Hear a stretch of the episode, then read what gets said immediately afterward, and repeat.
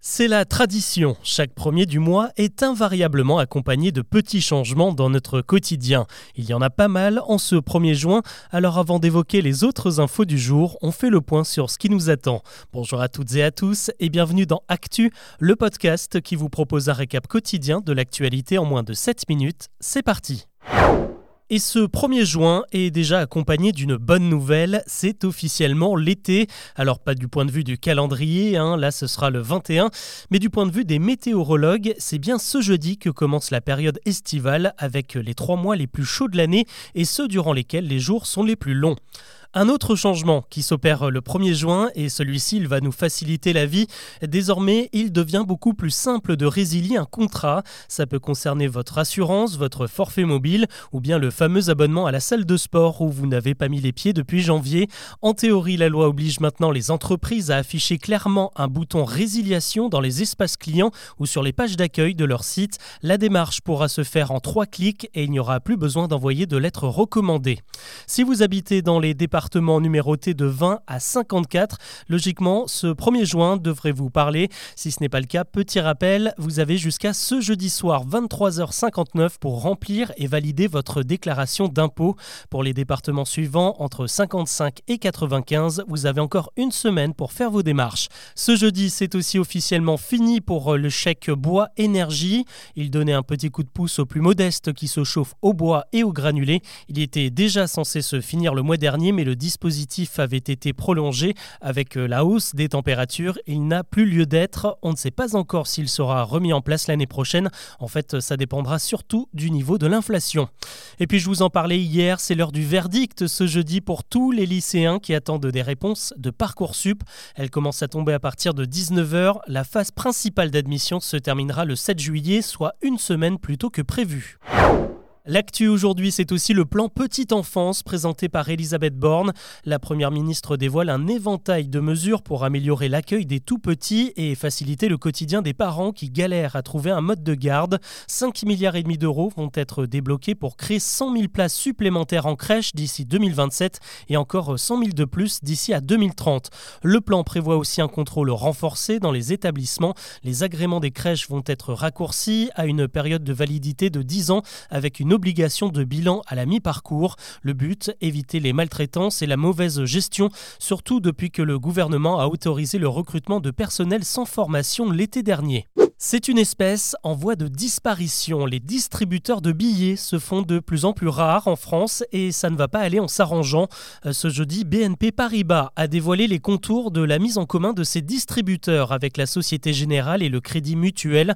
Euh, concrètement, d'ici 2025, les tirettes étiquetées au nom de chacune des banques vont être rebaptisées Cash Service. L'avantage, c'est que vous pourrez y retirer des sous sans avoir peur d'être facturé parce que vous êtes passé par une autre banque.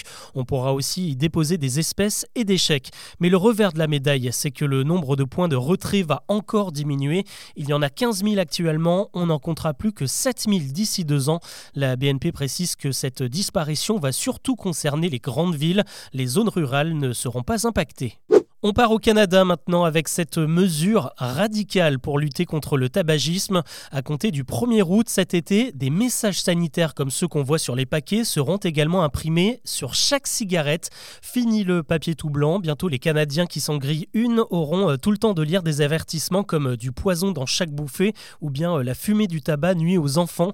Cette décision pourrait bien encourager d'autres pays à franchir le pas. L'année dernière, le dispositif a été abandonné de justesse en Angleterre. Les Canadiens, eux, sont très engagés contre le tabagisme. Ce sont déjà eux qui avaient lancé les messages préventifs affichés sur les paquets il y a plus de 20 ans. On reste à l'étranger avec un petit aperçu du futur en Scandinavie. La compagnie aérienne SAS ouvre ce vendredi les réservations pour les tout premiers vols commerciaux en avion électrique. Ils desserviront la Suède, la Norvège et le Danemark avec seulement 30 places disponibles dans chaque appareil. Il faudra compter entre 160 et 260 euros par trajet et surtout euh, s'armer de patience puisque ces avions ne décolleront pas avant 2028. En tout cas, la compagnie SAS vise la neutralité carbone pour tous ces appareils d'ici 2050. Les lignes régionales seront les premières à franchir le pas. C'est une radio légendaire pour sa programmation éclectique et pour euh, la voix de ses fipettes. La station FIP va s'installer dans le métro parisien à l'occasion de la fête de la musique. Le 21 juin, elle va être diffusée dans l'ensemble des stations de la RATP pour accompagner les voyageurs qui seront du coup invités à enlever leur casque audio et pourquoi pas à danser. Des concerts surprises sont également prévus avec des artistes mystères dans plusieurs stations. C'est la première fois qu'une opération du genre a lieu à Paris. Elle débutera à 7h du matin et se terminera à 19h. On continue avec un classement. Perso, il m'a fait rire, alors euh, j'ai décidé de vous le partager. Il s'agit du top 10 des noms de marques que les Français ont le plus de mal à prononcer. Il a été réalisé en fonction des recherches associées au mot-clé prononciation. Dans le palmarès, on retrouve Louis Vuitton. Celui-là, il m'a déjà demandé beaucoup de montage audio. Il y a aussi Apple, Google et l'incontournable YouTube qui sème toujours le doute. À la deuxième place, bizarrement, il y a Nike. En France, on le dit tous comme ça, mais c'est vrai qu'il faudrait plutôt dire Nike comme dans tous les pays anglophones. Et enfin en tête de ce classement, la marque qui nous fait le plus galérer, c'est le réseau social LinkedIn qu'on entend à toutes les sauces. Après on ne vous en voudra pas hein, si vous dites LinkedIn. Allez, on termine avec un trésor. À sa mort en 1991, Freddie Mercury, le chanteur de Queen, a légué sa maison et tout ce qu'elle contenait à son ex-épouse Mary Austin.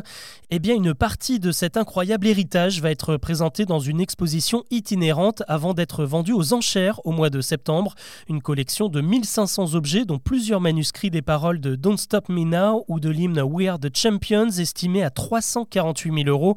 Et puis, il y a aussi un bout de feuille griffonné par Mercury avec les premiers couplets de Bohemian Rhapsody. Et en consultant le document, on découvre que la chanson a failli s'appeler Mongolian Rhapsody. Cette pièce-là ne partira pas en dessous d'un million et demi d'euros. Voilà ce que l'on peut retenir de l'actu aujourd'hui. Je vous donne rendez-vous demain pour un nouveau récap.